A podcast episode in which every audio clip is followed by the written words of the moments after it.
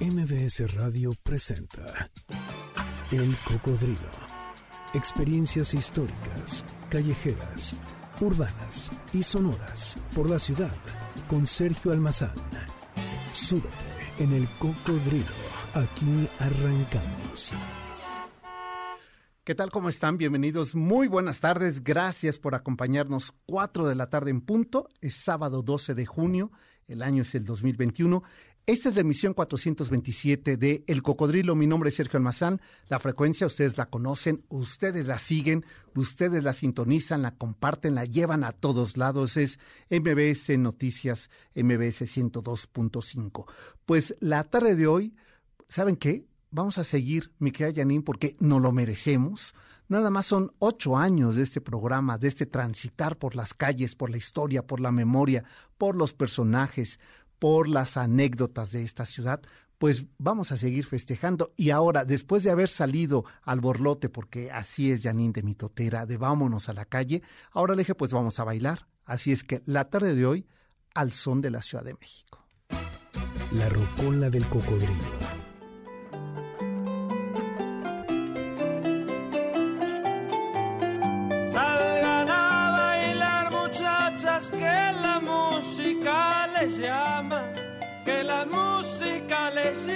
Llama, salgan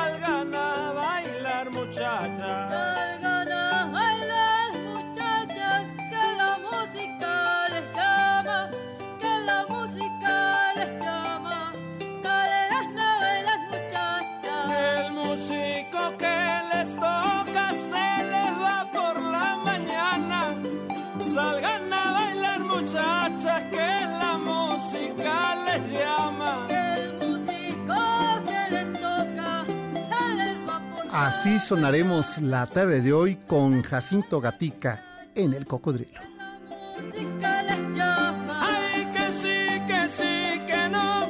La música tradicional Ay, que sí, que sí, que no.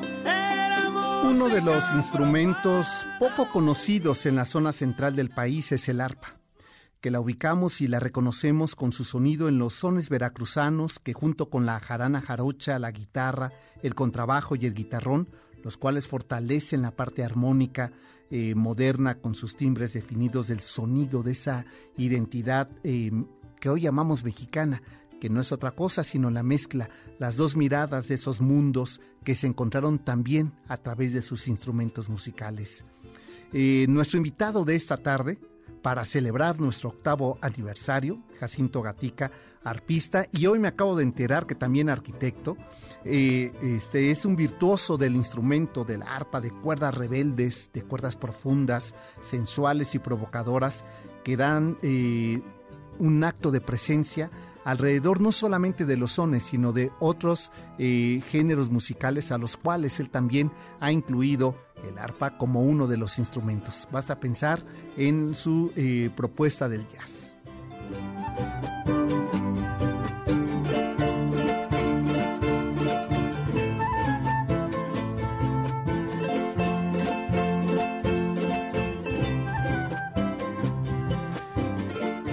Jacinto Gatica trae en el ADN el virtuosismo del arpa veracruzana por sus padres y ya desde los 15 años se hizo cómplice con este instrumento tan rítmico como íntimo, como si fuera esto una parte de un diálogo personal donde se confiesa, donde se expresa y mantiene vigente un sonido propio y renovador. El son jarocho, la rumba flamenca, la rumba guajira y el folclor que tanta presencia internacional le ha dado a nuestro país ha encontrado en Gatica una manera de expresarse. Son más de 400 años de la presencia de este instrumento en nuestra historia cultural de México y ha trascendido fronteras, pero también geografías, géneros musicales y sonidos.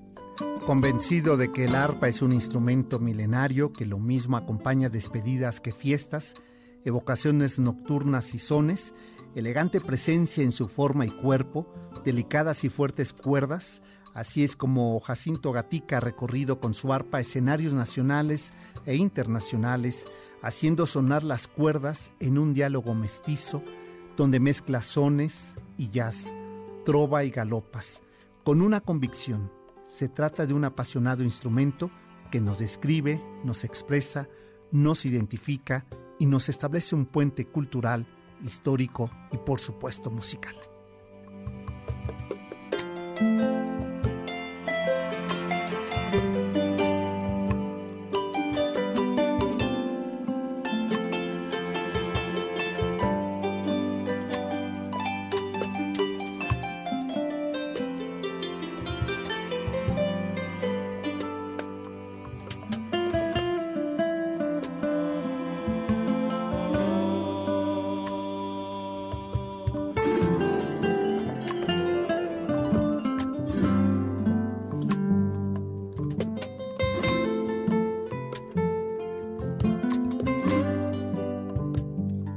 Pues esa tarde, para seguir celebrando nuestros ocho años de andar transitando, de andar bailando, de andar contando historias de esta ciudad, pues Jacinto Gatica nos acompaña para bailar, para celebrar la vida al ritmo de su arpa.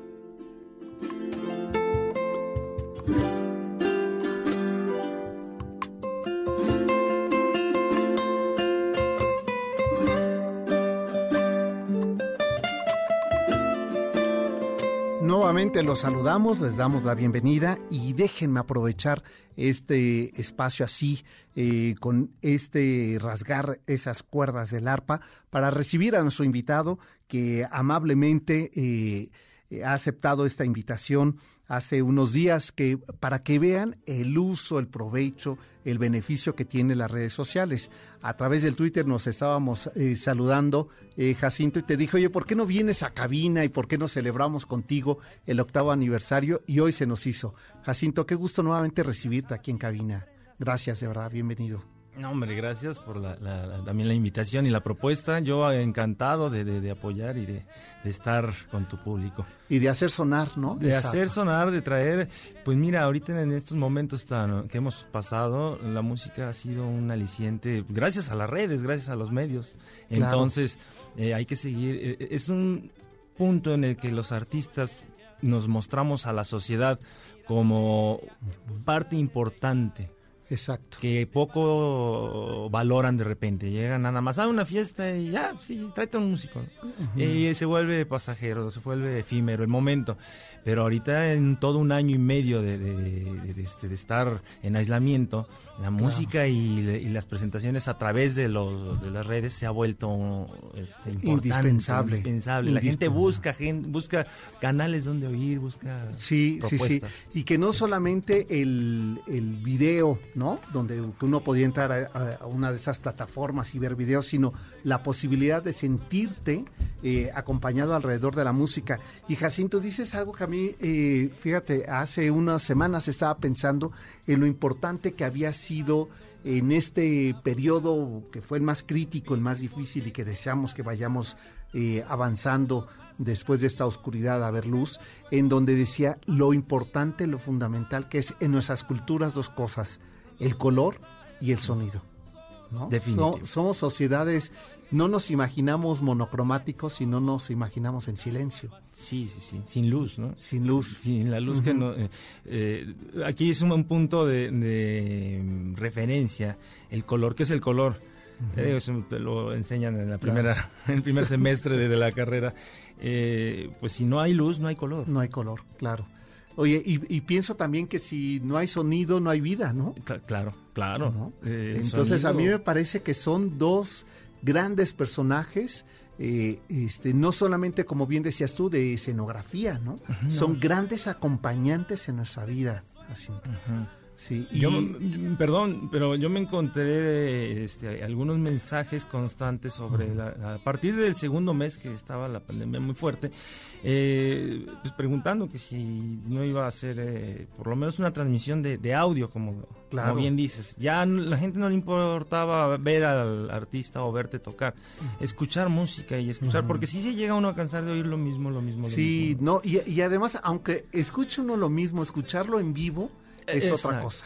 Eh, genera una intimidad, una relación de cercanía, de complicidad tan necesaria en tiempos como estos. Sí. ¿no? O sea, siempre, siempre uno agradece ir a un concierto, poder gritar lo que eh, en el baño uno hace cuando escucha a su, a su cantante, pero en ese tiempo, confinados, encerrados, sentirnos eh, acompañados y por los artistas, sean pintores, sean eh, músicos, eh, este, a mí me parece que eh, tendrá que venir una revaloración de esta enorme aportación que las artes le dan a la historia de la humanidad.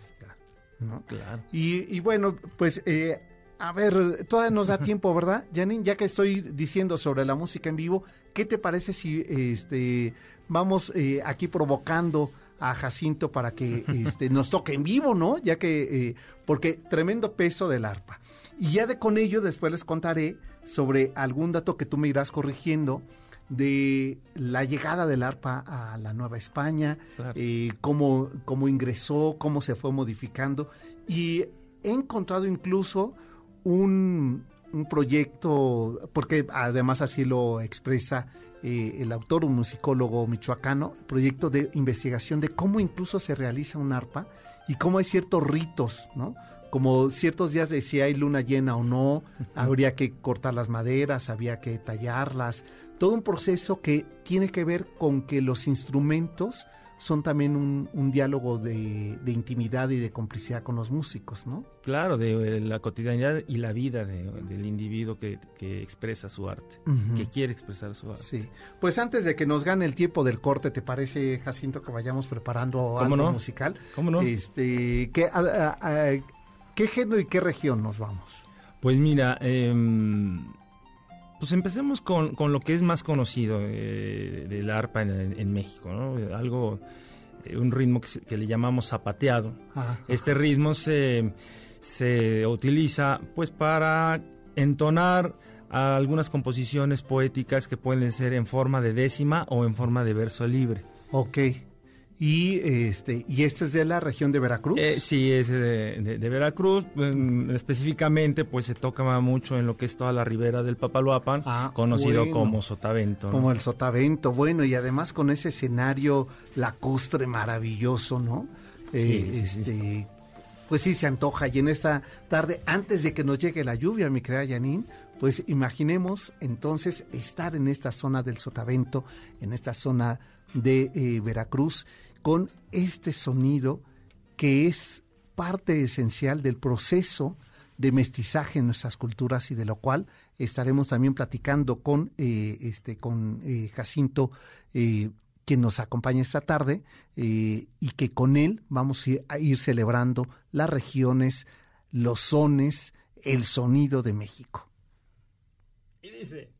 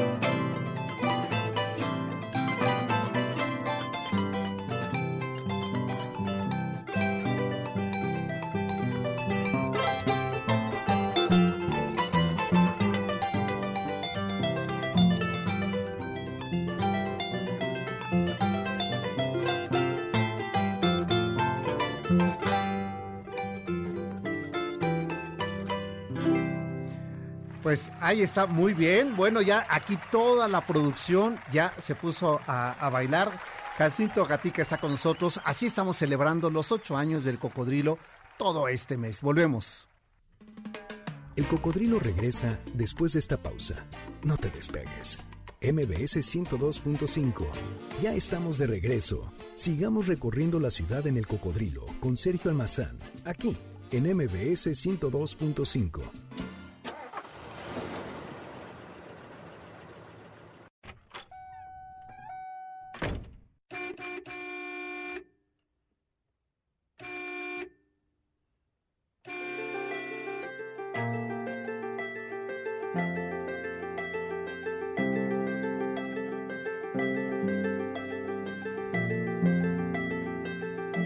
viajó y cómo llegó a esas tierras llamadas la Nueva España, uno de los instrumentos más virtuosos que transitaron del espacio eclesiástico religioso al espacio popular, social y hoy día, y hoy día hay que presumir así, hasta la cabina del cocodrilo, aquí parte su historia.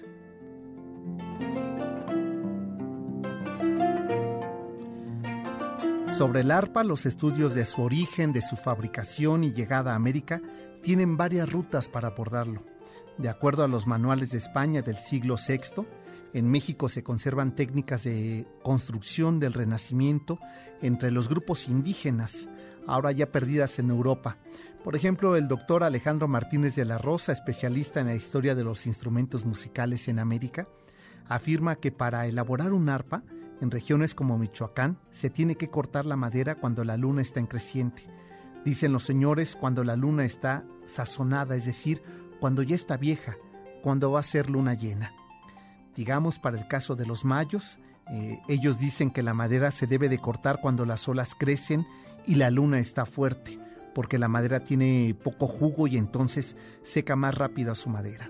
También se ha encontrado elementos sobre la morfología del instrumento, porque la manera en que se nombran las partes van evidenciando esta forma antropomórfica en que eh, se relaciona el hombre con los instrumentos. Por ejemplo, en el arpa podemos encontrar una parte llamada cabeza, otra nalgas, culo, costillas, es decir, que el instrumento, el arpa, está viva.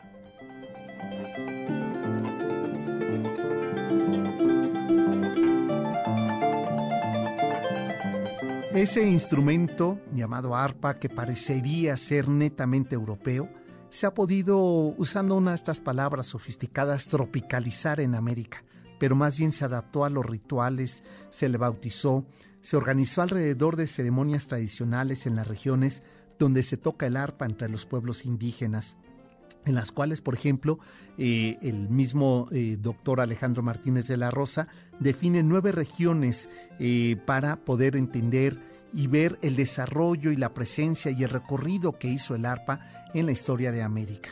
Por ejemplo, la primera región, y comenzando en el norte, es la del noroeste, con los yaquis y los mayos. La segunda región de arpas tepehuanas en la sierra de Durango.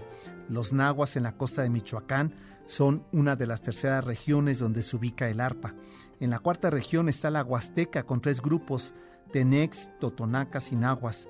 La Sierra de Songolica en Veracruz, por Orizaba y Córdoba está la quinta.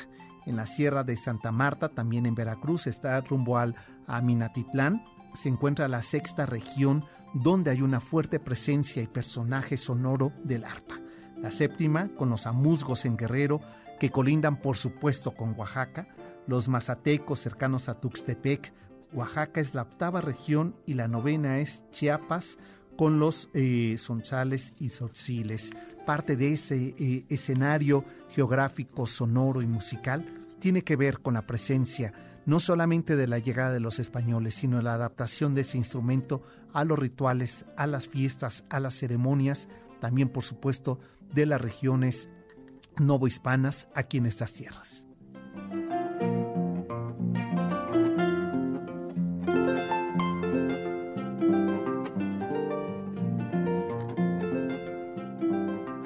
Con Jacinto Gatica, eh, maestro arpista que hoy, esta tarde, nos acompaña aquí en vivo y que ustedes ya lo escucharon, cómo hace sonar. ¿Qué tal, mi querida Janine? ¿No te dieron ganas de aprender y no te dio una envidia infinita no eh, saber tocar ni la puerta? ¿no? Eh, la verdad es que es cuando uno se da cuenta la importancia de la enorme herencia, porque somos una de las culturas más sonoras, ¿verdad, eh, Sí. Jacinto? Sí, sí, sí. Tenemos una riqueza musical increíble, eh, géneros, este, tipos, instrumentos. Instrumentos, ¿no? Instrumentos, La variedad, variedad. de instrumentos. Por ahí este, el maestro Eduardo Contreras tiene eh, en, en su museo, que era, que era su casa, Que era su casa, museo, claro. más de 400 instrumentos.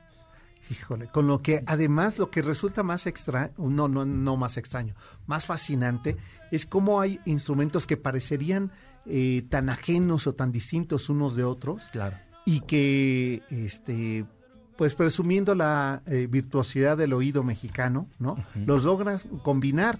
O sea, estoy pensando en el, en el cajón flamenco, ¿no? Ya. Para esta zona de Zapata, ¿no? Sí, Junto sí, con sí. el arpa, ¿no? Sí, sí, sí.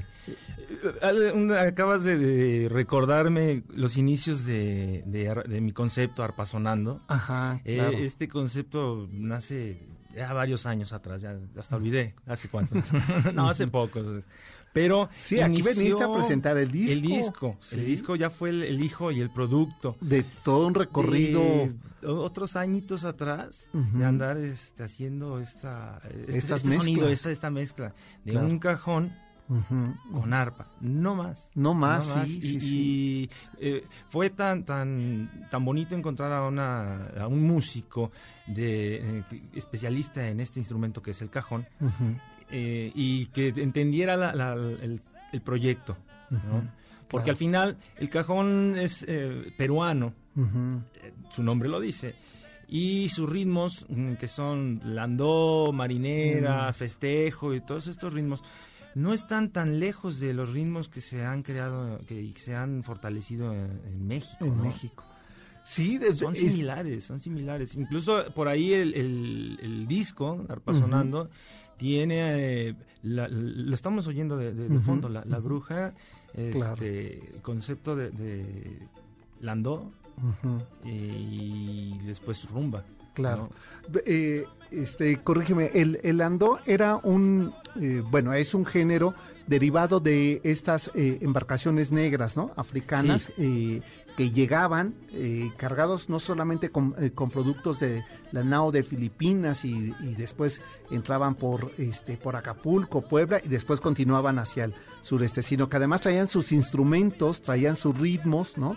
Traían sus, eh, sus propias lenguas Sí, y, y se fueron adaptando y se hicieron propias en, en Perú, el caso específico del que hablábamos, ¿no? En donde adaptan este, este cajón. Sí. ¿no? Incluso el cajón que, que se conoce em, a nivel pues sí, internacional eh, es el flamenco. El flamenco, sí. Y, pero ese cajón flamenco nace desde Perú, o sea, es adoptado por, por esta cultura occidental, España, y- eh, pero es peruano. Es peruano. No existía ya. Paco de Lucía es el que lo, Lo integra, introduce. lo introduce. Pero él necesita que tuviera una sonoridad diferente. Y entonces experimentan con este cajón de madera y le ponen una cuerda interna Y a la hora de este golpearlo de cierta forma, esa cuerda va a hacer que tenga una resonancia vibratoria diferente. No, diferente, Ajá. una, una oquedad casi de latido, ¿no? Y, ya con el efecto de lo- de- del golpe, de- ahora sí, de, quien lo golpea, sea con la palma, con los dedos, con la parte este, más fuerte que es este cerca de la muñeca, o sea, diferentes eh, técnicas para logran esta variedad de sonidos de una caja de, de- de madera. ¿no? De madera, claro. Sí, Es sí, no. Sensacional y con la cuerda, uy, pues logran efectos eh, enormes. Exacto, exacto. Sí, y, y ese, el tema de la cuerda, porque bueno, eh, uno ve, por ejemplo, en, el, eh, en la conformación de las orquestas sinfónicas y estas familias, ¿no? Claro. las familias de cuerdas y la enorme presencia cuando uno está en un concierto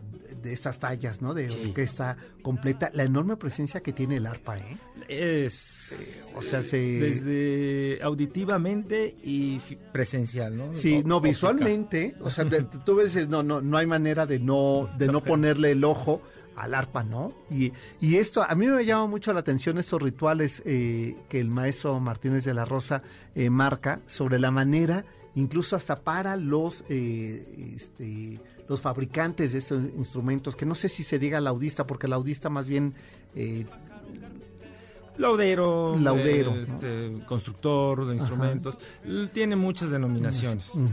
Y quienes estamos inmersos en el medio ubicamos como nos lo mencionen, ¿no? Exacto. Constructor o lo que sí se llega a confundir es, por ejemplo, arpero, ujú. arpista. A ver, claro. eh, ¿qué le dices a un arpista? Al que es de cámaras, de concierto, el arpero es el folclórico, el- el- el- o sea, em- empiezan a hacer, a hacer estas diferencias, Distinciones. distinciones que en realidad busquen el significado tanto de uno como de otro. Y, es y- lo, y lo mismo, ¿verdad? Nos lleva al mismo lugar. Últimamente, los 10, 10 años para acá nos ha dado por querer clasificar todo. Todo, exacto. Para una poderlo obsesión. meter en una memoria RAM y, y tener así como que todo bien este, definido para futuras generaciones, ¿no? Exacto. Y, y están cayendo a veces en, en errores, en clasificaciones que no que son no son, ¿verdad? necesarias. Que no, ¿no? que no y, y que no describen lo que cotidianamente ya uno puede entender, ¿no? Sí, sí, sí. Sí. Oye, va- tengo que hacer una pausa Sí. y regresando te voy a pedir, no sé si la traigas nota, es que es uno de mis temas en tu disco, pero es un tema que conocía mucho tiempo atrás, Sí. de mis temas favoritos, eh, El Gavilán. Ah, claro, ¿cómo no? Sí, Sí, y a ver si, sí, si es posible que lo toquemos. Ahorita lo estoy escuchando de fondo, pero no hay como que lo escuchemos en vivo. Claro. Y contaremos porque tiene que ver con Juan Rulfo, ¿verdad? Exactamente. Tiene que ver con este enorme maestro eh, de, la, de la letra, eh, eh, de la visión mexicana, este, rural, de este México profundo. Y cuando digo México profundo me estoy refiriendo al alma, no a la tierra, no necesariamente a la tierra, ¿no? Sus escenarios que nos describe Exacto. Juan Rulfo en su literatura son verdaderamente estampas de la identidad eh, nacional, de la profundidad emocional del mexicano. Y este tema, que regresando de la pausa escucharemos, pues tiene que ver con parte de su visión literaria del maestro Juan Rulfo. Por ello es que se le ha pedido a Jacinto Gatica que nos acompañe esta tarde aquí con todo y su arpa para hacer sonar estos ocho años del cocodrilo. Volvemos.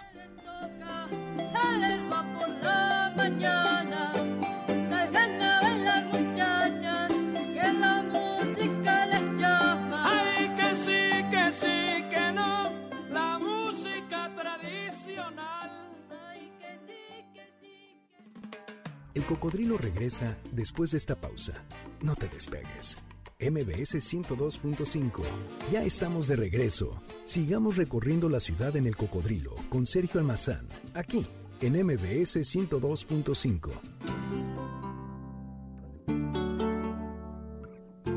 Ya estamos de regreso. Gracias por estarnos acompañando. 51 66 1025, vía de comunicación, arroba el cocodrilo MBS, arroba S Almazán 71. En Facebook nos pueden seguir, estamos como el cocodrilo MBS y ahí estamos transmitiendo en vivo para que vean que no hay truco. Aquí la música que se toca en vivo, se toca en vivo y está con nosotros eh, pues nuestro invitado que eh, con él hemos decidido celebrar musicalmente este aniversario. Jacinto Gatica nos acompaña y bueno, se lo dije antes de la pausa, pues eh, que uno de los temas eh, que, que más me gustan y que me refiere y que sintetiza lo que es esto que significa ser mexicano, pues es en esta eh, letra inspiración del maestro Juan Rulfo y aquí en su versión eh, este, Jacinto Gatica hace suyo este tema que es el gavilán.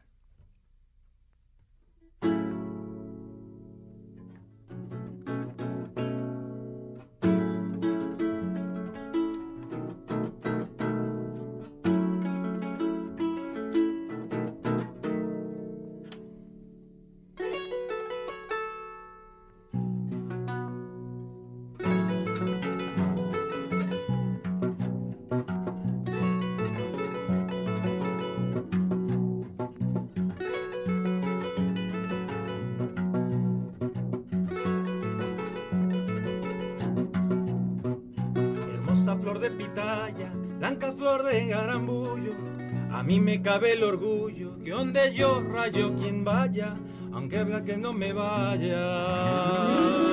Mi corazón es muy tuyo.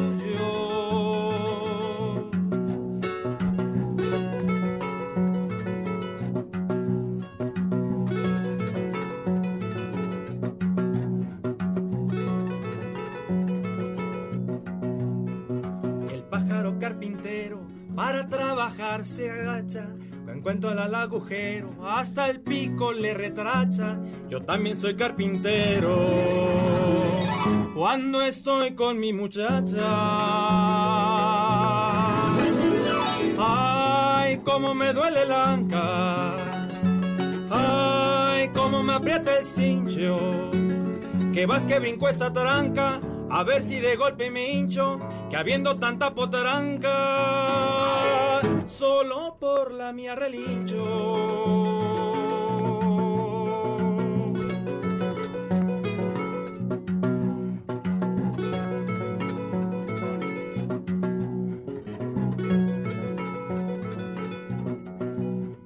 Soy un gavilán del monte, de las alas coloradas a mí no me espanta el sueño ni me hacen las desveladas en los brazos de mi chata, aunque muera apuñalada.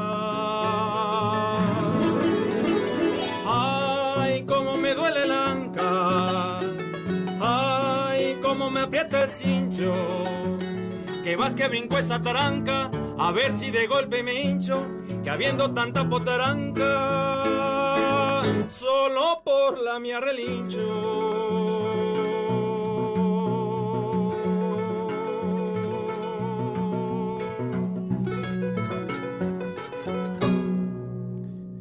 Pues ahí está este, te, hijo, es un, la letra. eh, eh, así, y bueno, y qué manera de interpretar, ¿verdad? Mi querida Janine. Oye, déjame, eh, tengo aquí una llamada que, este, no, pues, ¿sabes qué estaba pensando, Janine? Que ya lo vamos a hacer nuestro este, colaborador eh, urbano arquitectónico Alejandro Hernández, porque hace ocho días estuvimos platicando con él sobre ese número de Arquine dedicado a los mapas de la, de la Ciudad de México a propósito de los 500 años de la fundación de la Ciudad Novohispana. Y hoy, pues, eh, me manda eh, Janine algo que están haciendo eh, con este proyecto que llevan un rato eh, llevando a cabo de Mextrópoli y un tema, habitar la casa, eh, ganar la ciudad. Bienvenido, mi querido Alejandro, ¿cómo estás? Muy bien, Sergio, muchas gracias por la invitación de estar aquí contigo. Yo con gusto, ¿eh? cuando me invites aquí estoy. Bueno, que conste, ¿eh? ya, ya vamos a hacer la, eh, eh, la ciudad vista por Arquine. ¿Qué te parece?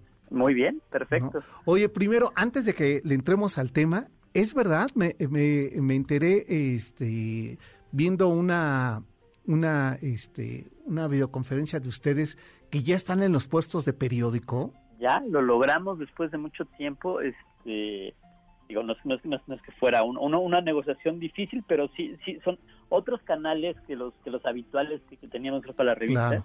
Y ahora vamos a llegar este, a varios puestos de periódicos. Es, este, a, mí, a mí se me hace que es la forma de distribución más este, más apropiada para una revista que trata que quiere tratar temas de la ciudad. De la ciudad, en claro. algunas esquinas. Claro, por supuesto, me parece muy bien. Pues entonces ahí para que vayan a buscar, que ya está el número reciente de Arquine, pero no es por ello por lo que te estábamos buscando y por lo que vamos a platicar. Vaya, vaya tema, ¿eh? Este, yo me quedé pensando después de leer nada más ese balazo que decía si el cuerpo tiene que ver con la ciudad que habitamos. Este, y me pareció que era un tema ya de, entrada muy provocador, pero que este Roland Barthes eh, y Michel Foucault en su momento decían que las, eh, las ciudades eh, producen a los seres humanos anónimos y como tal eh, menos propensos a la exhibición pública. No importa si nunca has escuchado un podcast o si eres un podcaster profesional. Únete a la comunidad Himalaya. Radio en vivo. Radio en vivo. Contenidos originales y experiencias diseñadas solo para ti. Solo para ti. Solo para ti. Himalaya. Descarga gratis la app. No. Y es, es, es, es, todo un tema, es este es, es una mesa que, que, que, se organiza en Mextrópoli junto con Aire Libre uh -huh. y, y, y, tiene que en principio tiene que ver con, con este junio, el mes de la diversidad que ya se volvió no oficialmente creo que en claro. muchos lugares uh -huh. eh, y la pregunta que, que, que, nos invitaron a, a plantearnos juntos y, y, hacerlo en Mextrópoli es, y que insisto, es más que una pregunta, es eh, sobre la ciudad incluyente, ¿no? ¿Qué tal incluyente claro. la ciudad? Porque eh, siendo este mes lo que es así como un mes de este que todo se pinta de arcoíris, este, quienes antes no se pintaban de arcoíris ahora se pintan de arcoíris, ¿no? Este, pareciera que ya somos muy incluyentes y creo que es un tema que todavía hay que debatir.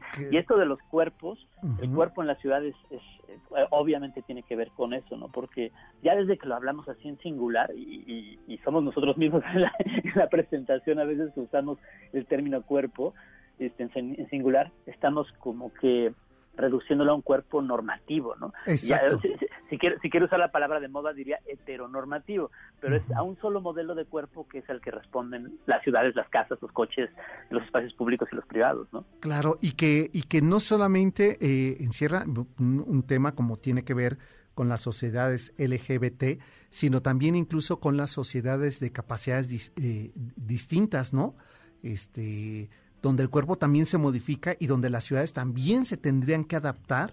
Eh, poco a poco hemos visto eh, este, en algunos barrios, en algunas calles, algunas modificaciones justamente para eh, estos cuerpos distintos, ¿no? Sí, es, es, es, es interesante esa comparación, aunque creo que en el tema de, de personas con capacidades diferentes, lo que de lo que se trata es como de, de, permitir, como lo dice el término, ¿no? la accesibilidad, comillas, universal, porque nunca es totalmente universal, pero que puedan tener este, esto que decías, ¿no? ser, hacerse presentes en la ciudad en, en prácticamente cualquier espacio.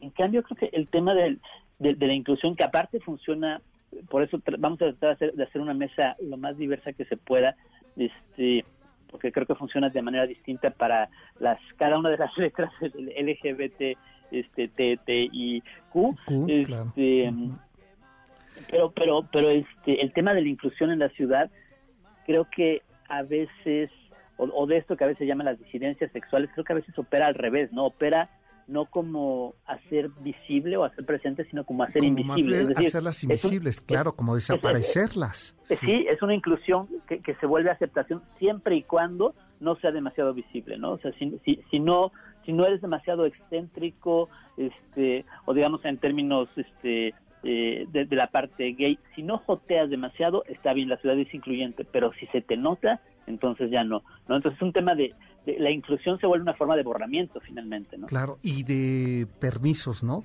Te permito que ese día salgas, te permito que ese día te desnudes, te permito que un sábado marches sobre reforma, que hagas un carnaval, y después de ese día y su noche, pareciera que ya todo tiene que volver a esa famosa normalidad acordada colectivamente, ¿no?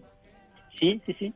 Y, y, como tema urbano, te, digo, es, es, no, pues, es fascinante, ¿eh? porque, porque en muchas ciudades, sobre todo grandes ciudades, son las zonas de la ciudad más, este, a veces más marginadas y olvidadas las que se abren como esos espacios para las diversidades en plural, digamos, para, la, para las disidencias, y que luego en esos procesos de embellecimiento de la ciudad terminan borrándose, ¿no? Termina borrándose esa posibilidad de, que, ahí se hagan presentes las disidencias, ¿no? Claro, es cierto. Oye, eh, a ver Alejandro, entonces, el, eh, ¿quiénes estarán? Porque veía justamente la enorme diversidad como de perfiles de quienes estaban participando, ¿no?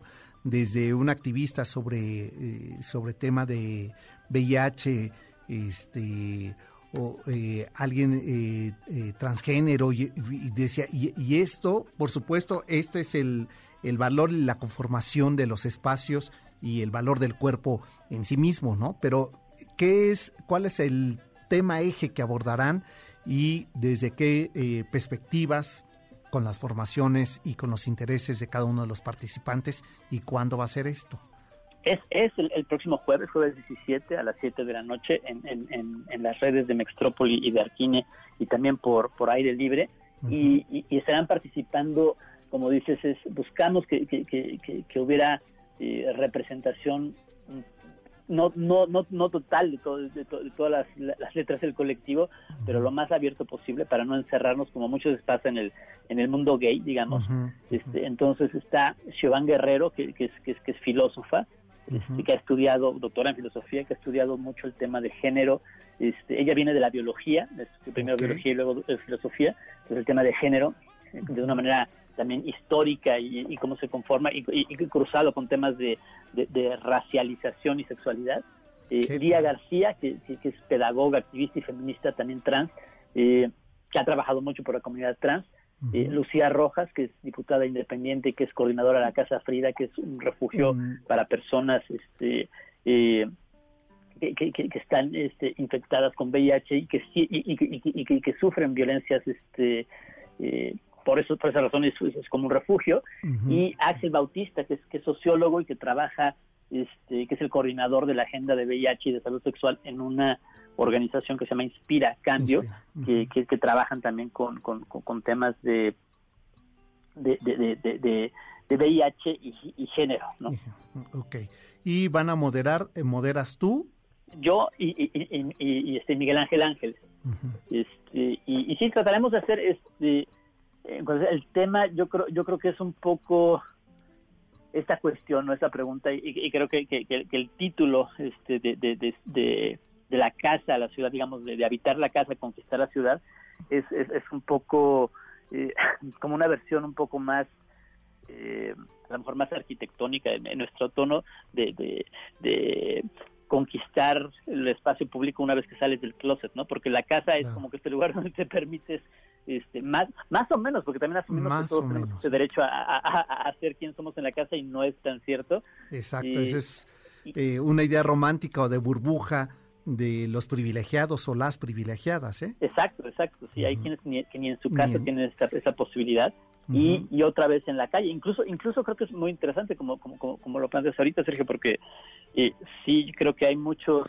pienso, pienso, pienso cuando vas caminando, este hace mucho que no, bueno, que paso por ahí, pero no me fijo, eh, pero por la glorieta de insurgentes y que ves estos chavos súper jóvenes Claro. agarrados de la mano, haciendo cosas que probablemente, cosas son, son como si fuera demasiado, ¿no? Agarrarse de la mano cosas que a lo mejor no podrían hacer en su casa, ¿no? Sí, o en su barrio, o Sí. o- o- sí, cierto. Y estamos hablando de una ciudad que eh, se expresa y que se, se dice eh, incluyente, eh, respetuosa, ¿no? Y, Sí, que sí. todavía no es lo mismo eh, justo el centro de la ciudad que a lo mejor las periferias de la Ciudad de México. Oye, Exacto. el tema da para que justo eh, podamos platicar eh, en 15 días más te voy a hacer la invitación eh, pública que vengas al espacio y a que hablemos. Yo me voy a conectar por lo pronto el jueves a, este, dentro del marco de Mextrópoli que presentan ustedes esto y que lo platiquemos porque a mí me parecería que siempre hablamos desde el término de los derechos humanos y también el derecho a la ciudad y el derecho al espacio público y el derecho a, eh, conquistar la, las urbes, no solamente esta. Eh, cuando a lo mejor algunas, en algunas eh, sociedades, comunidades como los, los esto ya lo tienen superado. ¿No? Sí, Están en el, sí. es- en el espacio colectivo y estas que presumimos ser ciudades reflexivas y, y muy incluyentes, todavía nos falta mucho por caminar. Eh, Alejandro, te mando un abrazo y espero que nos podamos ver. Ya nos pondremos de acuerdo para encontrarnos pronto aquí en el espacio. Con mucho gusto, Sergio, y gracias por la invitación. Bueno, y es eh, arquine.com, ¿verdad? Ar- arquine.com, mextropoli.mx, Mextropoli y Arquine en Twitter, este, y es jueves 17 a las 7 de la tarde, y también en Facebook nos encuentra como Mextropoli y Arquine, y va a salir por todas las, por todas las plataformas de, de, de Mextropoli y de Arquine. Perfecto, pues ahí estaremos conectados y seguimos en comunicación. Un abrazo para ti y para todo el equipo de Arquine. Gracias, Sergio, de vuelta. Gracias. Pues este, que tenemos que hacer una pausa, Janine, y ya es el último bloque. ¿Cómo, me caen mal? Pero este, ya, ya está, eh, este, el, el doctor Zagal ya está, también listo. No nos va a dar su hora, ¿no? Ni porque es nuestro cumpleaños. Bueno, está bien, pues vamos a la pausa, volvemos. Esto es el cocodrilo. al son de la tambora, de clarines al compás, al son de la tambora, de clarines cocodrilo regresa después de esta pausa. No te despegues. MBS 102.5. Ya estamos de regreso. Sigamos recorriendo la ciudad en el cocodrilo con Sergio Almazán, aquí en MBS 102.5. Agarra esa bruja,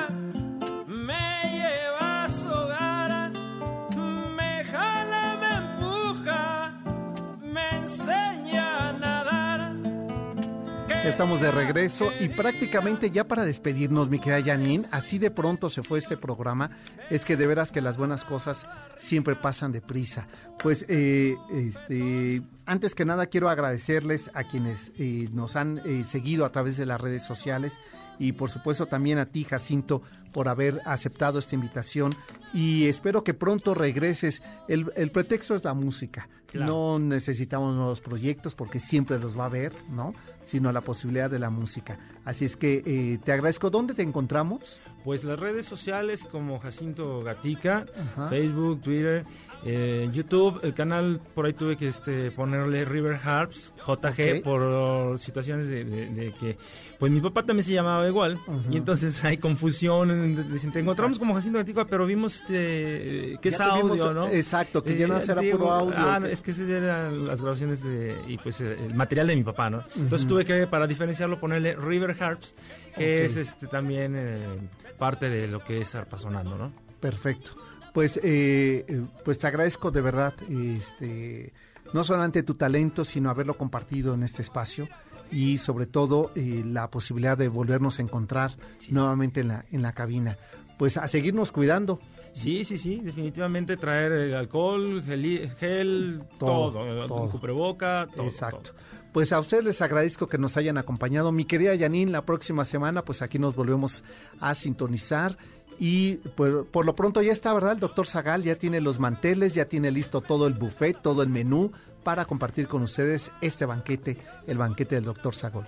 Batallas históricas es el tema, ¿verdad? De esta tarde del doctor Zagal. Pues sigan con la programación de MBS 102.5 y el próximo sábado, en punto de las 4 de la tarde, tenemos otra cita en nuestro cocodrilo para seguir recorriendo las calles de esta ciudad. Hasta entonces, buenas tardes. Quiere impresionarme con su traje de ba Que diga, que diga cuál es su intención Besar la barriga o hacer chupetón Ninguna, ninguna, pero MBS Radio presentó El Cocodrilo. Experiencias históricas, callejeras, urbanas y sonoras por la ciudad. Súbete en el cocodrilo. Nos escuchamos el próximo sábado aquí, en MBS 102.5.